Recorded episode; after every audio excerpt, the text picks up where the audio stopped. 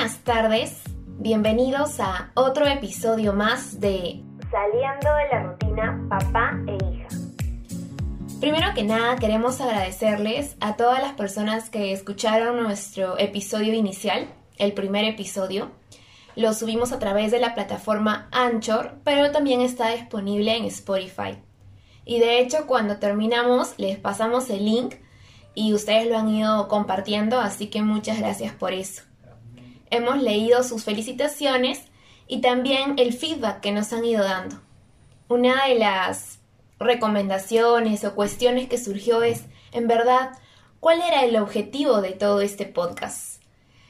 Em, ¿Qué nos dices, papá? Sí, buenas tardes. Buenas tardes. Efectivamente, la idea de, de estos podcasts es eh, ponernos a pensar un poquito en otras cosas diferentes que nos envuelven a veces la rutina, ¿no? Reflexionar sobre cosas un poquito más profundas, como es hacia dónde vamos, qué hacemos, qué pensamos, qué es de nuestra sociedad.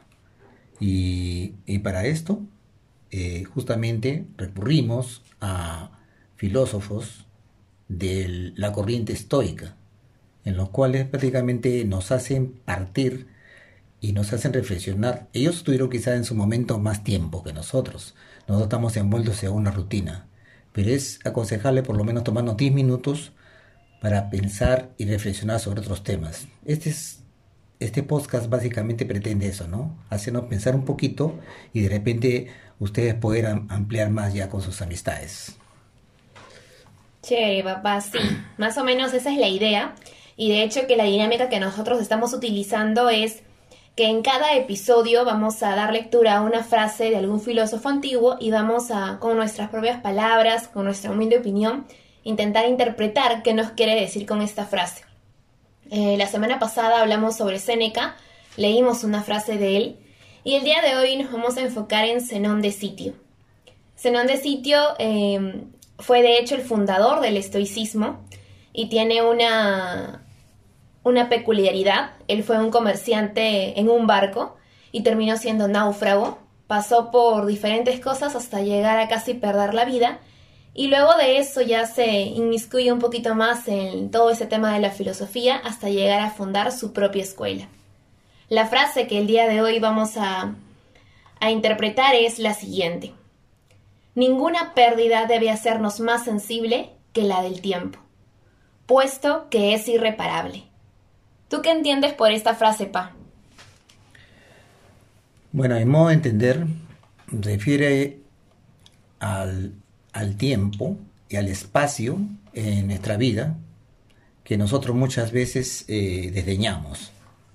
El, el, el, paso del tiempo en nuestras vidas es finito, nosotros no vivimos eternamente y por eso que hay que valorar bastante el tiempo qué pasa en nuestras vidas, cómo lo distribuimos. Es sumamente importante saber que si empleamos un tiempo y damos un tiempo a, alguien o a nuestra parte y lo empleamos en nuestro trabajo, en nuestra familia, estamos dando parte de nuestra vida, parte de nuestra existencia está depositada ahí, ¿no? Es lo más, eh, digamos, preponderante en esto que menciona este filósofo, ¿no? Es irreparable porque transcurre y se va. Sí, Pa, estoy de acuerdo con eso. Y quizás algo más que puedo agregar es, eh, así como debemos aprender a valorar nuestro tiempo, también debemos valorar el tiempo de los demás. Y, por ejemplo, ¿no? Cuando un amigo, una amiga, un hermano, etcétera, nos brinda, por ejemplo, una tarde juntos, está dando, como dices tú, y aunque suene un poquito dramático, parte de su vida también hacia nosotros. Y en ocasiones, por ejemplo, solemos de repente llegar tarde a una cita y no le damos la, importancia de vida, a veces hasta nos lo tomamos en broma. Y estoy segura que si en un acontecimiento, por ejemplo, nosotros llegamos a dañarle un celular a un amigo, pues nos vamos a sentir súper culpables. No pasa lo mismo cuando desperdiciamos el tiempo de las demás personas. Y a veces lo tomamos eh, como que no, no, no lo valoramos adecuadamente. Creo que, que es igual de importante distribuir adecuadamente nuestro tiempo como valorar el tiempo que nos dan los demás. Efectivamente, has completado algo muy importante, que es eh, saber apreciar el tema y el tiempo, perdón, que empleamos con los demás y, sobre todo la, eh, la, puntualidad y muchos factores, ¿no? Y cuánto lo, lo, lo, que tenemos que dar y ofrecernos. Y cuando nos ofrecen sobre todo el tiempo, el, el espacio ese de su vida es muy importante. Eh, paralelamente a esto, estamos envueltos en una sociedad en que los dispositivos electrónicos, por ejemplo, nos envuelven en todo momento. Muchas veces destinamos mucho tiempo, horas de horas, en un celular, en una laptop, en una red social, y a veces nos envuelve tanto ese espacio que descuidamos otros que son muy importantes. Está bien, tenemos que estar imbuidos dentro de la tecnología. Más que todo, soy una persona de ciencia, eh, quizá la parte, este, digamos, este, de atender otra, otras quehaceres, como estas reflexiones, puede pasar eh, de, lado, ¿no? Pero es muy importante distribuir, si nosotros entramos a una red social, si entramos a un celular, qué espacio de tiempo, porque es parte de nuestra vida que estamos destinando a eso, comparado, comparado con el tiempo y el espacio que destinamos a una amistad, a un familiar o a nuestro cualquier ser querido. Es muy, es muy importante saber distribuir nuestro tiempo, que son las personas más apreciadas, son las que pueden tener la capacidad de distribuir muy bien su tiempo y que le alcance para todo, ¿no? Sí, de hecho, este, el tiempo es justamente eso, ¿no? Es un recurso no renovable del cual este, debemos eh, intentar aprovechar lo más que podamos y encontrar ese balance del cual tú hablas, ¿no? en todos los aspectos de nuestra vida.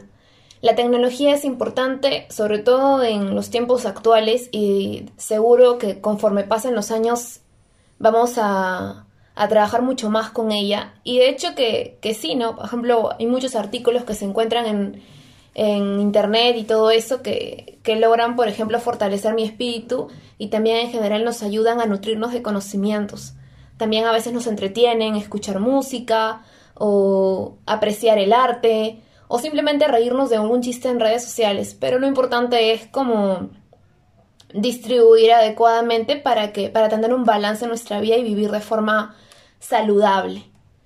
Otra cosa quizás que agregar es este cómo, cómo esta problemática tan grande la que estamos viviendo, que es la pandemia a nivel mundial, Vino como un balde de agua fría en marzo del 2020 aquí en Perú. Todos en casa, nos dijeron.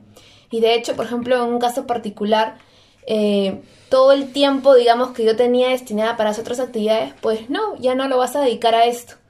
Vas a estar en casa. Y empecé a darle a darle ese espacio a otras cosas, ¿no? A la convivencia en familia, más actividades del hogar, hacer ejercicio en casa, y no me arrepiento porque surgieron una serie de anécdotas y de aprendizajes que pese a todo lo malo que trajo la pandemia, pues eh, digamos que eso fue lo, lo rescatable, ¿no? Así es. Así es, María. La pandemia puede habernos traído cosas negativas y el que la ha sabido aprovechar, cosas muy positivas. Y eso sería aprovechar ese espacio, ese, ese, esa parte de nuestra vida que le llamamos tiempo. Bueno, sí, creo que eso es todo. Eh, nos despedimos. Un fuerte abrazo. Muchas gracias por escucharnos. Y nada, nos vemos en un próximo episodio de Saliendo de la rutina. Papá e hija. Muchas gracias. Buenas noches.